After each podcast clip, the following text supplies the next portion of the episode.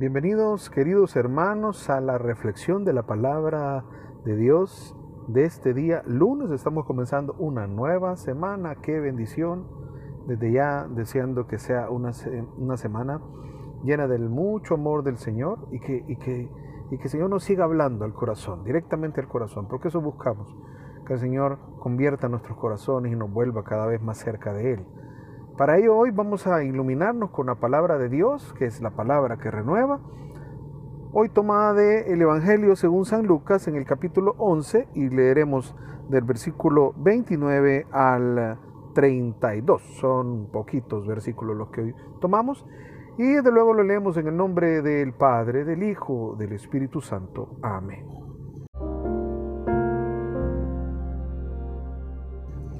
Aumentaba la multitud por la gente que llegaba y Jesús empezó a decir, la gente de este tiempo es gente mala. Piden una señal, pero no tendrán más señal que la señal de Jonás. Porque así como Jonás fue una señal para los habitantes de Nínive, de igual manera el Hijo del Hombre será una señal para esta generación. La reina del sur resucitará en el día del juicio junto con la gente de hoy y los acusará porque ella vino desde los confines de la tierra para escuchar la sabiduría de Salomón, y aquí tienen ustedes mucho más que Salomón.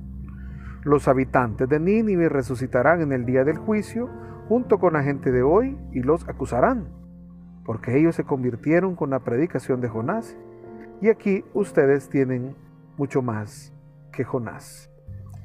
Palabra del Señor, gloria a ti, Señor Jesús.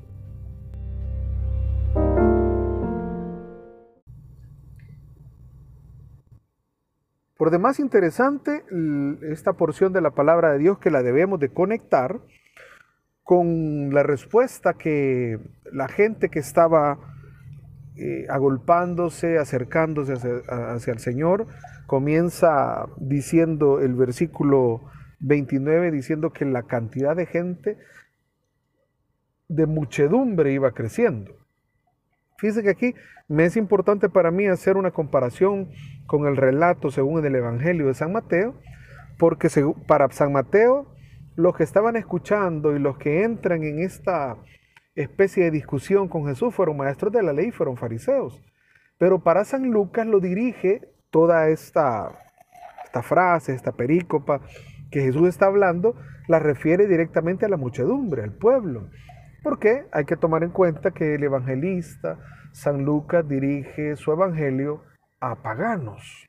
Entonces, para él, para el evangelista San Lucas, pone como el interés en la respuesta de la gente a la predicación, al mensaje de Jesús. Y aquí, de alguna manera, lo que nos deja entrever es que la predicación, el mensaje, los milagros de Jesús se deben de entender como una señal de quién verdaderamente es Jesús. La verdad es que cuando pensamos para qué sirve una señal, entonces debemos de entender que una señal es una manifestación externa de algo. Por ejemplo, si ahorita nosotros viésemos unas nubes oscuras, grises, que se tapa el sol y de repente viene una brisita como del norte, señal de qué es. Y inmediatamente ustedes dirían, ah, es señal de que va a llover. Y dicen bien, es porque es señal de que va a llover, en efecto. Y uno entiende y uno comprende porque es un lenguaje y de alguna manera es un, tipo de, de, apreciación que nos enseñaron desde niños. Así podríamos poner otras diferentes situaciones que, que nos dan indicios de algo. Una señal realmente es un indicio que nos quiere conducir a algo. La palabra que Jesús daba, los, la predicación, el afán de Jesús por predicar, el afán de Jesús por acercarse a la gente, acercarse a los más débiles, a los más pobres, a los enfermos. El afán de Jesús de no andar clasificando niños, mujeres, hombres, de bien, hombre. No, Jesús con la apertura universal que tenía, mostrando su amor, mostrando su entrega, mostrando su apertura, como hemos dicho, para los demás, Jesús estaba anunciando algo, algo había llegado. Y lo que algo había llegado es el reino de Dios. Es que entiendan que el reino de Dios ha llegado. Y nosotros lo vimos eh, anteriormente cuando eh, algunos atribuían que los milagros de Jesús eran al príncipe de los demonios. Entonces dice Jesús algo que por favor no lo olvidemos. Dice, si he hecho, dice eh, en el mismo capítulo 11, en el versículo 20 dice, si he hecho los demonios con el dedo de Dios, comprendan que el reino de Dios ha llegado a ustedes. Y ese es el centro y el corazón de este mensaje. El reino de Dios ha llegado y es evidente las señales. Jesús mismo es la señal, pero todos sus contemporáneos, de esa muchedumbre algunos se admiraban, pero otros, incluso dice el versículo 16 de este mismo capítulo, que poniendo su duda en el corazón, dice, querían ponerlo a prueba y le pedían una señal que viniera del cielo. Ellos lo que querían era un show, ellos lo que querían era un milagro portentoso. Ellos lo que querían era algo pomposo, algo que manifestara de que el reino de Dios había llegado. Ellos querían verlo de esa manera, pero Jesús en su mensaje más directo al corazón, su mensaje es de conversión, su mensaje es de apertura, su mensaje de recibir el reino de Dios como niño es que se necesita, hermanos, se necesita tener fe. Las señales están puestas para creer, no para dudar. Las señales están puestas para anunciar algo, no para cerrarnos a no creer. Y el problema de la muchedumbre del tiempo de Jesús, esta muchedumbre, esta generación incrédula, dice Jesús, el problema de esta generación, de esta gente a la que Jesús se refiere, es que cerraron su corazón y es que no han creído. Y por eso entonces la gente de Nínive, cuando oyó la predicación de Jonás, cuando vio que Jonás venía incluso desde un lugar, desde lejos, para predicarles a la conversión, se convirtieron, creyeron, hicieron entonces manifestaciones de haber creído, signos de conversión.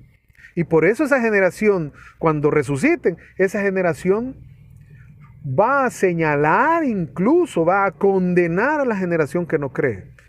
Y la reina del sur que vino desde muy lejos, simple y sencillamente para ir y escuchar y conocer a Salomón, creyendo eh, en la sabiduría que tanto se hablaba de Salomón. Y entonces, ¿por qué no esta generación, sabiendo que la sabiduría personificada está en el mismo Jesús y no creen y se cierran el corazón? Entonces, ¿qué va a ser de la generación hoy? Hoy ya no hablemos de la generación de los fariseos, de los maestros de la ley, de la gente del tiempo de Jesús. Hablemos de esta generación, de nosotros, hermanos, de nosotros. ¿Quién va a venir a juzgarnos a nosotros porque no hemos creído? Porque hemos visto señales evidentes que el reino de Dios ha llegado. Hemos tenido señales evidentes que Jesús es el Hijo de Dios. Hemos tenido señales evidentes de que Él ha venido aquí para salvarnos, para liberarnos. Y siempre va a haber gente que se oponga. Y siempre va a haber gente que cierre su corazón. Y siempre va a haber gente que se muestre incrédula. Ahora, hermanos, yo podría atreverme a decir algo. Ahora la señal ya no es Cristo. Ya no es su cruz. Ya no es su muerte y su resurrección. Ahora la señal es la predicación. Pero entonces, ¿quién predica? La señal, hermanos, queridos, ahora la señal somos nosotros. Si usted y yo asumimos el reto, el desafío de predicar la palabra de Dios, si usted y yo asumimos el ser cristianos, el personificar a Cristo, porque en realidad al final eso significa ser cristianos, ser otros Cristos, tomar la persona de Cristo adentro de nosotros, que Jesús vaya moldeándose, que nosotros nos vayamos, como dice San Pablo, convirtiendo poco a poco en imagen del mismo Jesús, entonces ahora a nosotros nos toca anunciar, a nosotros nos toca que otros nos vean y que otros crean y digan, la señal ha llegado, el tiempo ha llegado, el reino de Dios ha llegado, el reino de Dios está en medio de nosotros. Ahora, pero si nosotros somos señal contraria, si cuando la gente nos ve, la gente nos oye, la gente ve nuestro testimonio, cuando la gente ve nuestro obrar, nuestra manera de comportarnos, se aleja de Dios, se aparta de Dios, entonces es el momento de poner nuestras barbas en remojo, es el momento de ponerle atención. Porque puede venir generaciones que sí abrieron su corazón y sí creyeron en la señal y nos pueden dar lecciones. Hermanos, no hay más demora, no hay más tiempo. Yo insisto mucho en eso. El tiempo es ahora. Hoy es el día en que tú puedes abrir tu corazón al Señor. Y si, y si en realidad, a través de la palabra de Dios, tú no encuentras un motivo suficiente para seguir creyendo, hermano, es que el mundo está trastornado, el mundo está eh, confuso, hay un caos en el mundo. Y nuestro país creo que va como bandera del caos. Parece que lo más difícil es ponerse de acuerdo, lo más difícil es encontrar eh, consensos. No, ahora yo los exhorto en el nombre de Jesús a que empecemos dando signos de que el reino de Dios está en medio de nosotros. ¿Qué signos? Amor, fraternidad, solidaridad, justicia. Empecemos amando a los que tenemos más cerca. Hemos descubierto quién es el prójimo, tendamos la mano, no le cerremos. Si ahora hay una, una, una, una mascarilla, un tapabocas tapa nuestra boca, pero eso nos priva de que podamos sonreír a los demás y que el gesto, nuestro rostro, hable mucho, que nuestro gesto, nuestras, nuestros gestos sean una señal de que el reino de Dios ha llegado y que nosotros tenemos a Cristo en nuestro corazón. A mí una vez me enseñaron algo.